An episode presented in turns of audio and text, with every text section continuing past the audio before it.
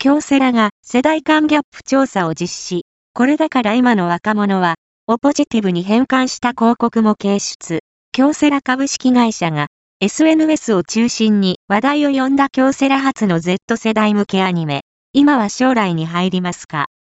の連動企画として、若者と大人の世代間のギャップに関するアンケートを実施。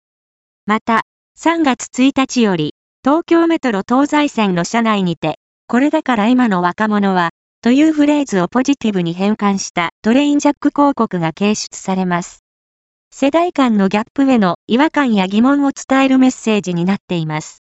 パブリッシャー Y オタクマ経済新聞エディテド by 一流瞳配信元 URL https コロンスラッシュスラッシュオタケオタクマ .net アーカイブス20億2403万102 HTML